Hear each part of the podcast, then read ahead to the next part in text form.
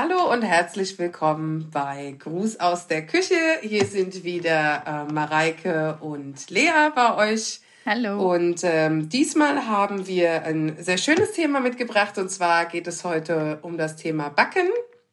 Wir hatten ja in der letzten Folge schon äh, versprochen, dass wir auch noch mal über selbstgemachte Gemüsebrühe reden. Da muss ich euch aber heute enttäuschen. Wir haben uns entschieden, wir machen da eine ganz eigene Folge nur zu dem Thema und deswegen wird es nochmal geschoben, aber es wird definitiv kommen. Und ähm, genau, heute ist dann äh, der Fokus auf dem Backen und da würde ich mal sagen, kann die Lea direkt mal ein bisschen was erzählen, denn die Lea, die äh, verträgt ja kein Gluten und äh, sie hat auch schon immer gerne gebacken und auch früher immer gerne mhm. gebacken. Ihre Kuchen waren übrigens super. Ähm, die vermisse ich ein bisschen, seit sie, seit sie so weit weg wohnt. Und äh, ja, Lea, erzähl doch mal so ein bisschen, was hat denn sich für, für dich verändert beim Backen oder auch generell äh, mit der Glutenintoleranz? Was, auf was muss man da achten? Also am Anfang war es tatsächlich so, dass erstmal kann man schon so sagen, so eine Welt zusammengebrochen ist, als diese Diagnose kam, weil dann natürlich alles, was man bisher so kannte, weggefallen ist. Das heißt, man musste sich da komplett neu orientieren, auch was dann das Backen angeht, nicht nur an den Produkten, die man kaufen konnte, sondern auch eben, wenn man was selbst zubereiten wollte. Und da zählte natürlich ne, von Pizzateig irgendwie, den man mal schnell selbst macht mit irgendwelchen Fertigbackmischungen dazu, bis hin zu Kuchen, Keksen, Plätzchen, alles an Süßgebäcken, was es da gibt.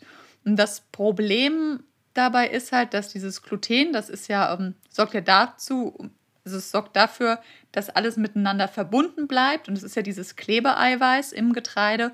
Und das haben natürlich glutenfreie Mehlsorten nicht. Das heißt, die ähm, haben eine ganz andere Konsistenz vom Teig her, während man ihn anrührt, aber auch später, wenn der Teig gebacken ist. Das heißt dann irgendwie das Gebäck oder der Kuchen ist halt viel, viel trockener teilweise, bröseliger oder wird halt auch schneller trocken und hart, auch wenn man jetzt irgendwie ein Brot backt zum Beispiel. Und ähm, da gibt es dann natürlich verschiedene Mehle, die auch unterschiedlich reagieren. Aber ich würde, glaube wirklich, den größten Tipp, den ich mitgeben kann, ist bei dieser ganzen Sache, so blöd es klingt, Übung macht halt wirklich den Meister.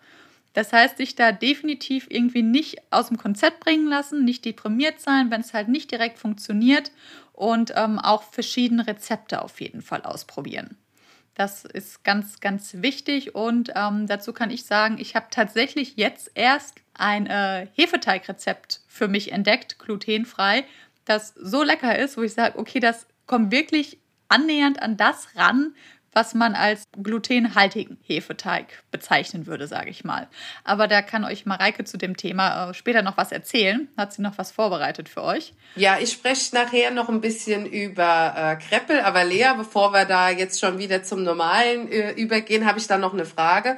Ähm, was ist denn das für ein Mehl, das du benutzt? Weil ähm, oder generell, was für Mehlsorten nimmt man? Hm. Gib uns mal einen Tipp zum Beispiel, wenn du jetzt sagst, gut, ähm, Hefeteig, ja, was nimmst du denn da für Mehl? Vielleicht aber auch, was nimmst du gern für Plätzchen? Was nimmst du gern für, für ein Mehl bei äh, Mürbeteig? Genau, also was ich sagen kann, vielleicht erstmal das, was natürlich alles wegfällt, ist so dieses, also Weizenmehl, egal in welcher Form, Dinkel, Roggen, Hafermehl geht auch nicht. Also für die, die ähm, Gluten also ein bisschen Gluten vertragen, die können auch auf Hafer zurückgreifen oder Haferflocken. Ich äh, nehme dann halt immer glutenfreie Haferflocken. Und dann ist quasi das, was an glutenfreiem Mehl angeboten wird, zum Beispiel Buchweizenmehl. Das schmeckt so ein bisschen nussiger, auch ähm, ähnlich wie Teffmehl. Das schmeckt auch relativ nussig. Reismehl gibt es noch, das finde ich so ein bisschen geschmacksneutral. Maismehl gibt es noch, Kastanienmehl, Kichererbsenmehl, äh, Kokosnussmehl, also da gibt es alles Mögliche gefühlt. Und ich backe tatsächlich mittlerweile am liebsten mit äh, Buchweizenmehl, mische das auch teilweise gerne, ähm, Buchweizenmehl und Reismehl, manchmal auch noch Teffmehl mit dazu. Bei Maismehl, also da wird der Teig relativ gelb und ich finde auch immer ein bisschen feuchter, aber das kann man halt, also es hat schon so einen penetranteren Eigengeschmack tatsächlich. Also wenn euch so ein bisschen leicht nussiges Aroma nicht stört, würde ich auf jeden Fall äh, Buchweizen und äh, Teffmehl empfehlen. Gemischt gerne auch mit Reismehl. Und wichtig ist, dass halt die Mehle nicht äh, eins zu eins umrechenbar sind von ähm, glutenhaltigen Mehlrezepten. Das heißt, wenn ihr jetzt sagt, okay, ich habe hier meinen Marmorkuchen, den ich früher immer mit normalem, in Anführungszeichen, normalem Mehl gebacken habe, dann kann man da halt nicht eins zu eins die gleiche Menge an glutenhaltigem Mehl nehmen, sondern muss sich so ein bisschen rantasten. Das heißt, du machst dann öfter noch mal irgendwie einen Schuss Milch rein oder wie machst du das dann, wenn du merkst, der ist halt relativ trocken? Also ich habe dann am Anfang auch ein bisschen rumexperimentiert, dass ich halt einen Teil von dem Zucker vielleicht auch durch äh, Ahornsirup ersetzt habe oder Honig, um da halt ein bisschen mehr Flüssigkeit und Feuchtigkeit reinzukriegen. Mhm. Aber ähm, ich glaube, da ist vielleicht so ein ganz guter Richtwert, dass man ja vielleicht für den Anfang mal so 100 Gramm weniger Mehl nimmt, vielleicht auch 150 Gramm und sich dann halt langsam rantastet, bis der Teig ungefähr die Konsistenz hat, wie man es kennt von glutenhaltigem Mehl. Und wenn man natürlich jetzt schon ein fertiges glutenfreies Rezept hat, dann kann man das relativ eins zu eins direkt nehmen. Ja? Es sei denn, man ersetzt da dann vielleicht auch nochmal, weiß ich nicht, das Buchweizenmehl mit Maismehl oder so. Da muss man sich halt auch so ein bisschen rantasten. Aber das funktioniert schon relativ gut, dass man das dann direkt so übernehmen kann. Mischst du die Mehlteile dann zu gleichen Teilen? Also du hast jetzt gesagt, dieses Teffmehl, dieses Buchweizenmehl und so ein bisschen Reismehl. Ist das äh, also jeweils ein Drittel oder ein bisschen anders in der Gewichtung? Das mache ich tatsächlich so ein bisschen Pi mal Daumen, muss ich zugeben. Das ist dann wirklich, also entweder wenn es im Rezept steht, halte ich mich halt dran, aber wenn ich da jetzt sehe, weiß ich nicht, da sind jetzt 150 Gramm Buchweizenmehl und 50 Gramm Reismehl und ich habe halt kein Reismehl da, dann nehme ich auch nur Buchweizenmehl. Also ich glaube, da ist dann echt so ein bisschen der Erfahrungswert der bei mir dann mitspielt. Aber für die, die sich natürlich komplett neu rantrauen, würde ich schon empfehlen, sich ans Rezept zu halten und ähm, sich auch nicht abschrecken zu lassen, wenn das halt erstmal nicht so schmeckt, wie man es kennt. Also mir fällt der Unterschied mittlerweile nicht mehr auf, aber am Anfang kann das natürlich schon auffallen, wenn man gerade halt durch Weizenmehl also die, die ganzen Sachen, die mit Weizenmehl gebacken wurden, halt auf einmal mit Buchweizenmehl macht. Der Teig sieht auch nicht so gleich aus, der hat eine andere Farbe, glutenfreies Gebäck und Kuchen, die werden auch nicht so braun im Backofen wie äh, mit Weizenmehl. Da wirkt es dann auch oft so wie, hm, der Kuchen ist ja noch richtig, gar nicht richtig gar, noch nicht braun. Ich lasse den mal noch mal länger drin, zehn Minuten oder so. Das und dann, dann wird er zu trocken oder schnell. Genau, das kann dann halt natürlich dazu führen. Und tendenziell sind so glutenfreie Teige auch immer ein bisschen feuchter, gerade wenn es jetzt irgendwie von so Backmischungen oder sowas gibt. Das ist am Anfang echt ein bisschen ungewohnt, weil man natürlich denkt, so ein Pizzateig oder so, da habe ich auch eine Fertigbackmischung, die glutenfrei ist, die ich da benutze. Da denkt man, boah, nee, also ich kann den Teig ja gar nicht richtig ausrollen oder so. Klar streut man dann so ein bisschen Mehl drüber, ähm, dass es nicht am, äh, wie heißt's, an der Rolle hängen bleibt. Ach so, ja. am, am Teigwalker. ja, okay. Das, es gibt auch ein normaldeutsches Wort dafür. Mann! Nudelholz. So, jetzt ja. habe ich's. Das Denkt ja doch keiner an Nudel bei dem Ding, sorry, aber da denkst du halt nicht an Nudel.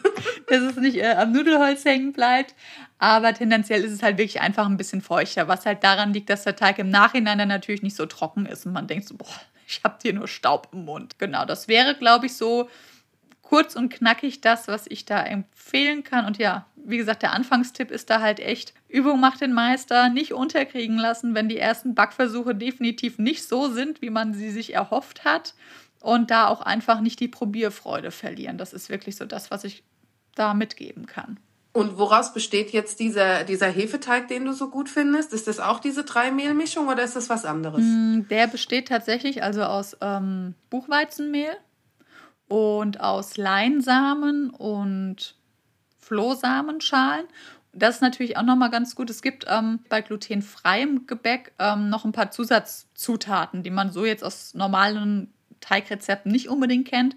Unter anderem sind das eben äh, Flohsamenschalen oder auch Leinsamen und die sorgen halt dafür, dass der Teig zusammenklebt. Das sind die Flohsamenschalen, die sind quasi so ein bisschen dieses Ersatzmittel für das Gluten und äh, Leinsamen sorgen dann natürlich auch dafür, dass im Teig halt genug Flüssigkeit ist, weil die sich natürlich hier vollsaugen mit allem und das dann im Teig drinne bleibt. Genau, und das ist quasi auch in diesem Hefeteig mit drin und das wird dann halt angerührt mit Mandelmilch. Also es ist auch ein veganer Teig und dann gut durchgeknetet. Natürlich noch mit, also Trockenhefe kommt da mit rein, dass das auch einigermaßen aufgeht. Ja, und dann äh, ausrollen. Und ähm, tatsächlich, das ist für Zimtschnecken, habe ich den jetzt gemacht. Ich habe ihn jetzt noch nicht ausprobiert mit so einem klassischen Hefeteig, ne, so einem Streuselkuchen oder sowas. Das weiß ich nicht, wie er da funktioniert. Aber dann wird er ausgerollt, mit den Zutaten belegt, also Zimt und Butter und Zucker, zusammengerollt. Die Schnecken, also dann klein geschnitten, dass du halt die kleinen Schnecken hast, aufs Backblech und dann packe ich ihn halt immer ein bisschen in den Backofen der ein bisschen vorgeheizt ist, bei so 50 Grad, Handtuch drüber und dann geht das halt auch wirklich auf. Weil das hatte ich schon ganz, ganz oft bei glutenfreiem Hefeteig, dass da irgendwie im Rezept steht, ja, und dann soll man den eine Stunde gehen lassen und dann geht der ungefähr ums Doppelte auf, wie es man halt kennt von einem Hefeteig. Ja, und Pustekuchen ist halt passiert. Und dann denkt man sich, ja, geil. Und nun verwendet man ihn halt trotzdem, weil wegwerfen will man es auch nicht und am Ende ist das Teil ja knochenhart. Und das hatte ich aber auch schon mal. Also ich habe auch schon mal einen Hefeteig, weil Hefeteig ist ja tatsächlich, man sagt ja ganz oft so, Hefeteig ist ja gar nicht so einfach. Es gibt Leute, die sagen Idioten sicher und andere sagen nee. Da können wir uns echt mhm. drüber streiten. Und ähm, ich hatte das auch mal und zwar war ich da übereifrig und habe ähm, die Flüssigkeit zu sehr erhitzt und habe halt natürlich damit total die Hefekulturen, die habe ich getötet. Und dann ist der nicht aufgegangen und ich fand auch so, ach, der fühlt sich doch aber noch gut an, ach, der wird schon irgendwie. Und also wenn man noch nicht einen total versauten Hefeteig mal gebacken und probiert hat, kann man das nicht nachvollziehen, aber es ist wirklich Backsteine. Man macht da Backsteine, es ist nicht zu essen, es schmeckt auch nicht und es ist super ärgerlich. Aber wie du sagst, man denkt sich dann, ja, ich probiere es, ich back's halt mal, wird schon werden und es wird aber ja, einfach nicht. Man will es ja auch nicht wegwerfen, ne? so Lebensmittel wegwerfen, weil du denkst, oh Mist, vielleicht kann man es ja doch irgendwie verwenden. Aber letzten Endes wirklich so der Hausmuttertipp, glaube ich, probieren geht über studieren und dann äh, kriegt man da am Ende auch wirklich was hin. Und Natürlich gibt es auch entsprechende Kochbücher, ne? glutenfrei backen, kochen etc., wo man sich schon mal gut rantasten kann, finde ich, für den Anfang. Und ich sag so, wenn es gut werden soll, Probe backen. Also, weißt du, wenn ich mir denke, wenn du deine Schwiegermutter oder sonst wen einlädst oder bei deinen Freunden sagst, oh, ich back, ich bin jetzt glutenintolerant, aber jetzt backe ich euch auch was Geiles, glutenfreies, äh, dann echt immer ausprobieren vorher und erstmal Probe backen, weil dann kannst du auch später angeben. einmal das, aber das kann man ja, glaube ich, für viele Rezepte irgendwie empfehlen. Wenn man groß auftischen ja. will, sollte man es vielleicht vorher zumindest einmal probiert haben, es sei denn, man ist halt wirklich der Sternekoch und weiß, okay, anhand der Zutatenliste, das wird bombastisch oder so. Ne? Ja. Aber äh, ja, Deshalb äh, hoffe ich natürlich auch, dass das äh, bei deinen Kreppeln nicht der Fall war, als du die gemacht hast. Hier groß getönt und nichts draus geworden. Also bei meinen Kreppeln, mhm. da muss ich sagen, bin ich super stolz. Also es ist ja jetzt hier bald Fastnacht, ne? Und in Mainz ist die Fastnacht sehr wichtig. Auch äh, trotz Corona haben wir Wege gefunden, die zu feiern, online etc. Und dann war für mich klar, okay, dieses Jahr habe ich Zeit, weil normalerweise bin ich bei Fastnacht eine Woche lang aktiv und auf der Straße unterwegs und überhaupt. Ähm, und diesmal habe ich Zeit, habe ich gesagt, gut, dann mache ich doch mal jetzt Kreppel selbst. Wollte ich eh immer schon mal machen. Und das Interessante bei dem war, also ich habe mich für ein Rezept entschieden von Kaffee oder Tee. Ich dachte, dann nehmen wir doch auch mal mal eine regionale Sendung, ja. Und ähm, ach so, okay. Mhm. Ja, und dann äh, war das tatsächlich so, was mich überrascht hat, war zum einen natürlich äh, ist dieser Teig unfassbar fettig, weil da kam erstmal dick Butter rein. und normalerweise hast du im Hefeteig ja nicht unbedingt direkt Butter, sondern manche machst du machst mit Margarine oder so, bisschen Öl. Also war ordentlich Butter drin und der ist kalt angerührt worden, komplett. Also da ist nichts warm gemacht worden, was ich auch sehr untypisch fand, gerade für Hefe. Ja. Weil du da ja oft mit Wärme arbeiten sollst. Und dann musste dieser Teig gehen, Lea. Also erstmal, ne, also habe ich den angerührt, halbe Stunde gehen lassen. Okay. Dann sollte er auf die Arbeitsfläche nochmal durchgewalkt werden, halbe Stunde gehen lassen. Ich so, Okay.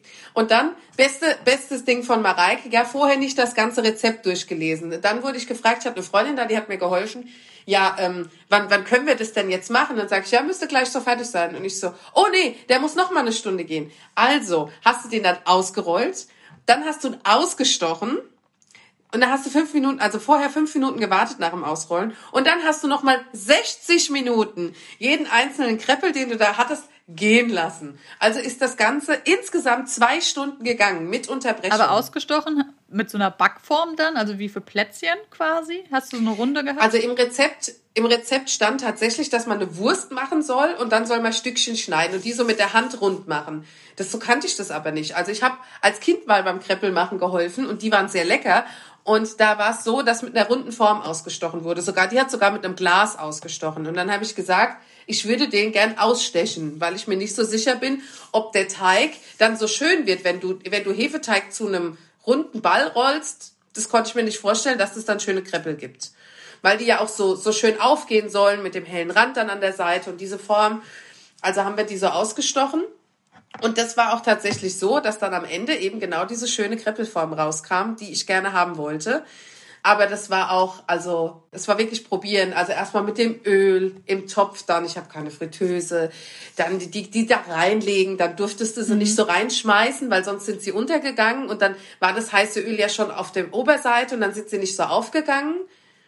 Und auch beim Drehen musste ich sie vorsichtig rausheben und drehen, weil wenn du sie gleich im Fett so einfach gedreht hast, dann hattest du den weißen Rand nicht sondern sind sie ganz braun geworden. Und am Anfang hat es ewig gedauert, bis das Öl heiß war. Dann war es Öl heiß. Dann war es so heiß, dass die Kreppel statt angeblich vier Minuten einfach in einer Minute gar waren pro Seite. Und ich gedacht habe, jo, wenn ich sie vier Minuten drin lasse, habe ich Briketts, aber keine Kreppel mehr.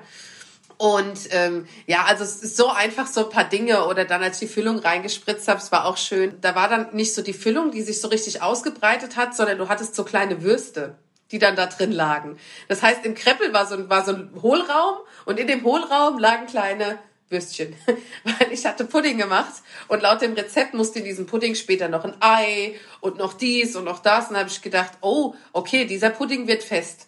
Und dann hat man den auch, äh, sollte man den anrühren, sollte man abkühlen lassen und den dann halt als, als Füllung benutzen.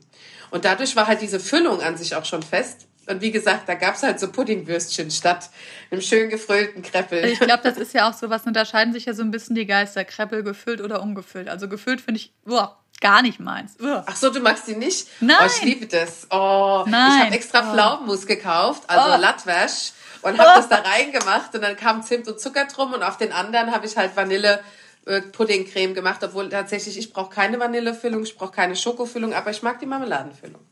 Aber in Zucker gewälzt, hoffe ich. Ja, ja. Ja. Also dann, okay. dann schon in Zucker mit Zimt und Zucker und dann eben Latwäsch rein. Ähm, Auch noch mit, okay, mit Zimt ja. und Zucker? Okay. Das war, oh, das war geil. Du, da gibt's bei ganz vielen Bäckereien, gibt's mittlerweile mit Pflaumenmus gefüllte Kreppel die ich unfassbar gut finde. Was ich nicht mag bei den ungefüllten, ist tatsächlich der Puderzucker. Weil immer wenn ich reinbeiße und ausatme, verteile ich den scheiß Puderzucker überall. Und gerade so an Fastnacht, wenn du da so reinbeißt, du bist irgendwo unterwegs und dann hast du erstmal überall den Puderzucker hängen, an der Nase, an den Klamotten. Das kann ich gar nicht leiden. Deswegen finde ich die gefüllten von sich an auch schon besser, weil die halt mit Zucker sind, ne? Ja, ich bin ja schon ewig aus diesem Krebbel-Business raus, muss ich sagen, auch aus allen Bäckereisachen. Aber äh, unsere Oma, die macht ja auch immer Krebbel selbst zur äh, Fastnachtszeit. Jetzt wahrscheinlich auch. Und die sind dann halt zwar ungefüllt, aber auch immer mit normalem Kristallzucker quasi gewälzt. Also ich, ich bin auch auf der Zuckerseite und nicht auf der Puderzuckerseite. Ja, finde ich gut. Aber es ist schade und dann müsste man doch eigentlich nächstes Jahr mal glutenfreie Kreppel backen und mal gucken, wie die so werden. Wenn du jetzt ja einen Hefeteig hast, der gut geht, könntest du es ja mit dem einfach mal ausprobieren. Ja, das muss ich mal machen. Aber der ist so, ja. Ich teste es mal aus, vielleicht, wenn ich Zeit habe, weil der so feucht ist. Da habe ich ein bisschen Angst, dass der irgendwie auf allen Gerätschaften kleben bleibt, wenn ich ihn quasi okay. feucht Eine andere Option ist, habe. da würden wahrscheinlich viele Leute jetzt aufschreien, aber ich habe schon öfter ähm, auch Kreppelrezepte aus dem Backofen gesehen. Hm. Ähm, da wirst du sie wahrscheinlich mit Öl einstreichen und auf Backpapier legen. Ja, es sind keine originalen Kreppel, aber es sind sie ja sowieso nicht, weil du keinen richtigen Hefeteig machen kannst. Also muss man da jetzt auch nicht so, nicht so kritisch sein ich mag das eh nicht, ich mag das eh nicht, wenn, wenn die Leute so, so ähm, äh, Rezeptnazis sind, ja, und sagen, so alles muss exakt nach Rezept, du darfst nichts variieren, nichts ausprobieren. Oder wenn die Leute dann, finde ich auch immer schön bei Chefkoch, ja, lies mal die Kommentare, da lache ich mich als halb tot, wenn dann irgendwer sagte, ich wollte wissen, wie mache ich Käsefondue. Und dann schreibt einer drunter, das ist kein richtiges Rezept, so machen wir das in der Schweiz nicht, so und so ist das echte Schweizer Käsefondue. Und das hier, das dürfen Sie gar nicht Käsefondue nennen. Und dann denke ich mir immer, Herrgott nochmal, also ich, wir wissen es doch alle, alle unsere Omas, jede macht's ein bisschen anders. Also warum muss man immer so, so, so streng auf allem beharren und dann zum Beispiel auch sagen, so ein Kreppel, der kann doch nicht in den Backofen. Doch, er kann in den Backofen. Wenn er gelingt und dann weniger fettig ist, würden vielleicht auch mehr Leute essen, weil tatsächlich bei mir wird, wird leider ab Kreppel zwei Hunde elend, weil die viel zu fettig sind. Ich die aber so geil finde, dass ich mich immer ärgere, dass mir direkt so schlecht wird, weil er so fettig ist. Ja. Ich kann sagen, ist halt auch so eine Kaloriensache am Ende ein bisschen, ne? Je nachdem, ja. ähm, hauen die Kreppel frittiert natürlich mehr rein als aus dem Backofen. Aber ja, manchmal oh, ja. ist es halt einfach so das Geilste und das Beste, wenn das, das Original, sag ich mal, ja, Das stimmt auch wieder, ja. Manchmal, manchmal braucht es auch das Original. Mhm. Das, ja, aber ist, äh, das cool. ist auf jeden Fall so. Also, dass es dann geklappt hat bei dir, sind sie schon alle weggeputzt? Also sie sind weggeputzt. Ich war auch tatsächlich äh, so lieb und habe es ein bisschen an meine Arbeitskollegen verteilt. Ähm, es ist aber auch so, dass, also wirklich haltbar sind die nicht. Also es ist viel einfacher, einen Kuchen zu backen oder anderes Gebäck und zu sagen, ja, ich heb jetzt eins, zwei Tage auf. Die haben, mhm. ähm, ich habe die sonntags gemacht, die haben montags und dienstags schon noch geschmeckt, aber zum einen war dann direkt der Zucker so angeschmolzen und nicht mehr schön. Und ähm, ja, die Konsistenz war einfach schon eine andere. Und ich hatte es halt in, in Tupper verschlossen, weil ich wusste, wenn ich es in, in eine Brottüte packe, trocknen sie halt aus. Und das ist halt wiederum, finde ich, irgendwie der Nachteil von so einem Gebäck. Das musst du irgendwie am Tag selbst oder einen Tag später maximal essen. Und ansonsten schmeckt es einfach nicht mehr so gut. Mm, ja. Es gibt ja so ein paar Sachen, die, also das sind ja jetzt dann eher so herzhafte Sachen, so wie Suppen und Eintöpfe und so, die halt am zweiten Tag aufgewärmt viel besser schmecken. Aber klar, so manche Gebäcksachen, da ist das dann schwierig. Ich mache tatsächlich selbst immer einen, auch einen veganen Hefeteig als Grundrezept ähm, das war, ich habe gestöbert und das Ding heißt Weltbester Nusszopf. Und da hat auch eine, eine, die sich vegan ernährt, tatsächlich von ihrer, von ihrer Mutti einen Nusszopf gebacken bekommen, wo sie so begeistert war, wo sie gesagt hat, sag mal, Mama, wie hast du das gemacht? Und das ist so ein ganz einfaches Basisrezept und das nehme ich für alles. Selbst wenn ich da danach noch Milchprodukte oder irgendwas reinpacke, also wenn es zum Beispiel irgendwie ähm, die Füllung mit Creme sein soll oder was auch immer, als Basis nehme ich nur noch diesen. Egal welches Rezept ich entdecke, ich habe für mich einen Hefeteig gefunden, den ich kann, der nicht schief geht. Okay, er ist schon mal schief gegangen, wie gesagt, als die Milch zu heiß war, aber es ist ja auch egal. Und den kannst du sowohl vegan machen, den kannst du nicht vegan machen. Und für mich ist es einfacher, weil mhm. ich nicht so Milch trinke. Ich trinke halt nur Hafermilch. Die habe ich immer zu Hause. Und das ist auch nicht mit frischer Hefe, das ist mit, mit Trockenhefe. Ja, das ist und dann ist es für mich super einfach. Den kann ich jederzeit auch mal an einem Sonntag spontan machen wenn ich da Lust drauf habe und der gelingt halt immer. Ja, das ist schon viel wert, wenn man da auf jeden Fall was gefunden hat, wo man sagt, dieses äh, Grundgerüst funktioniert immer, egal ob jetzt süß oder herzhaft.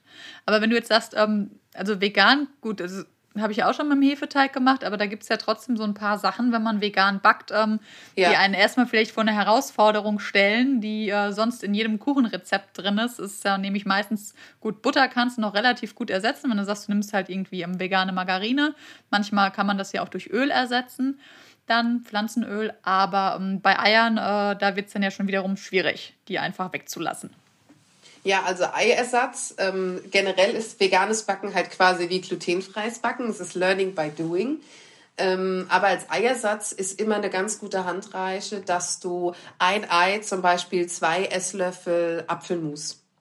Das kannst du kaufen, du kannst es selbst machen, du kannst da mittlerweile ganz toll Apfelmark kaufen, was nicht extra Zucker hat, weil du ja meistens in deinem Rezept sowieso schon Zucker drin hast. Und dann ähm, gibt es zum Beispiel auch ähm, die Möglichkeit mit Chiasamen.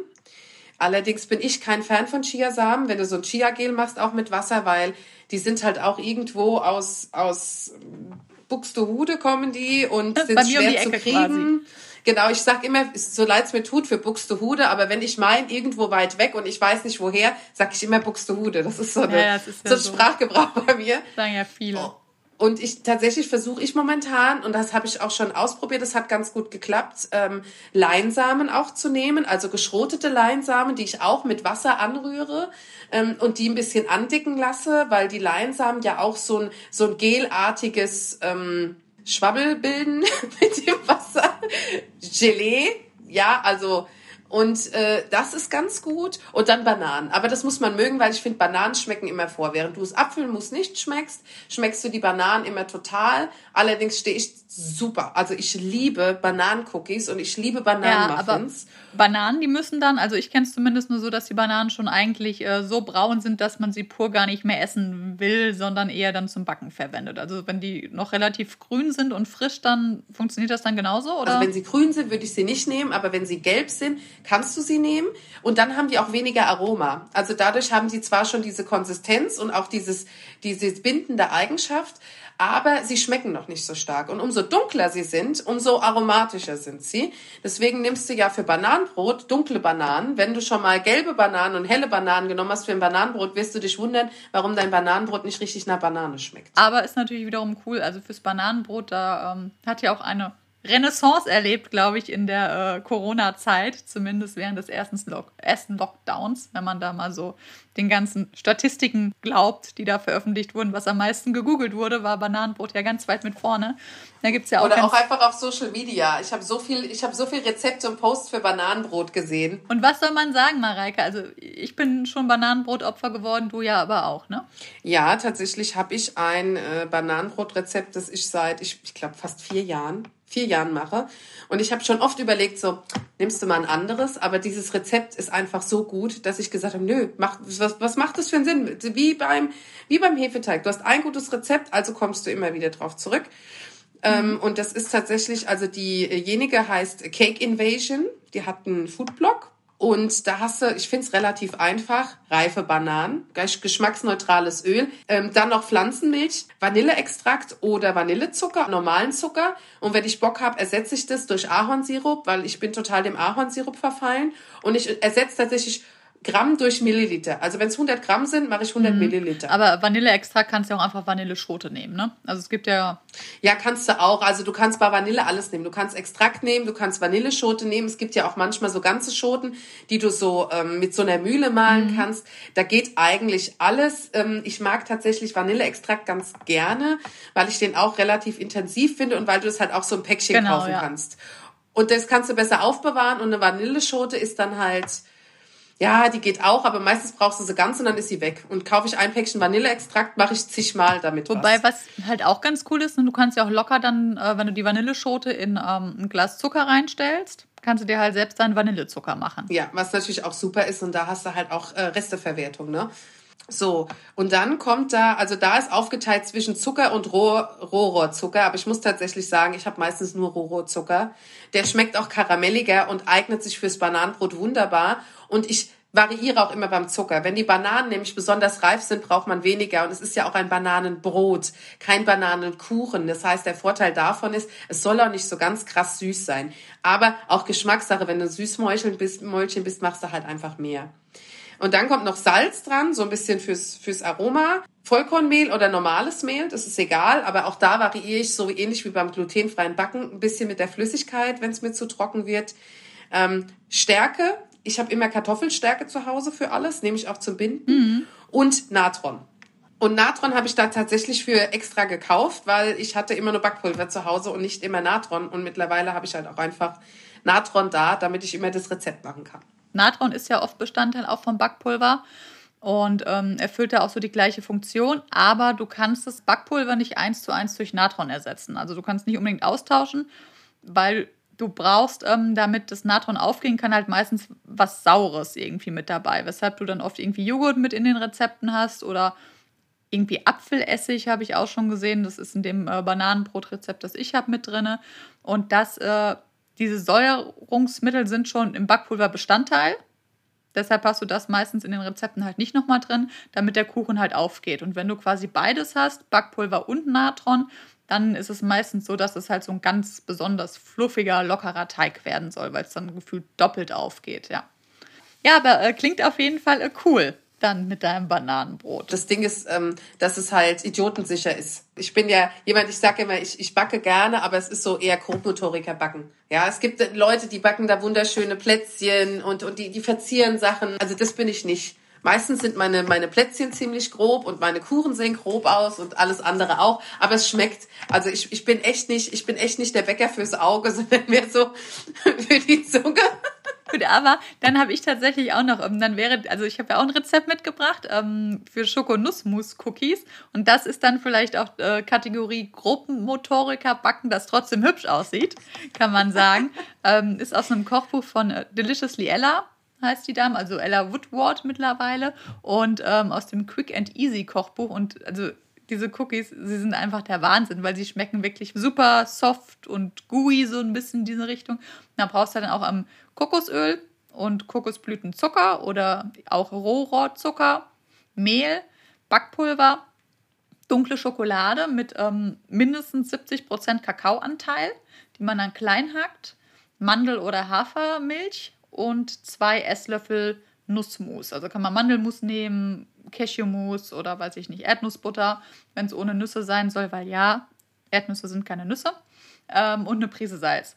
Und das äh, packst du halt dann auch alles quasi, mischst du nur zusammen und äh, knetest das zusammen. Und weil du die Schokolade halt in so grobe Stücke quasi dann äh, hackst, hast du natürlich in fast jedem dieser Cookies viele von diesen Schokoladenstücken drin und die schmelzen dann durch den Backofen so ein bisschen an und das sieht dann natürlich optisch trotzdem sehr schön also aus. Also ich finde, dass es total lecker klingt und habe jetzt voll Bock auf Kekse, aber ich habe kein, ich habe kein, äh, na wie heißt keine, keine dunkle Schoki da, aber den Rest hätte ich tatsächlich auch fast alles da. Ja, da gibt es also verschiedenste Sachen das ist äh, und Möglichkeiten. Muss man sich, glaube ich, halt auch einfach so ein bisschen ausprobieren, womit man ja, womit, womit wir ja quasi wieder die Schleife zum Anfang schlagen können dass äh, egal um was es geht äh, beim Backen, ob äh, glutenfrei oder nicht, Übung macht den Meister und ausprobieren. Ne? Es ist noch kein Meister vom Himmel gefallen, immer diese doofen Sprüche, aber am Ende stimmt es halt.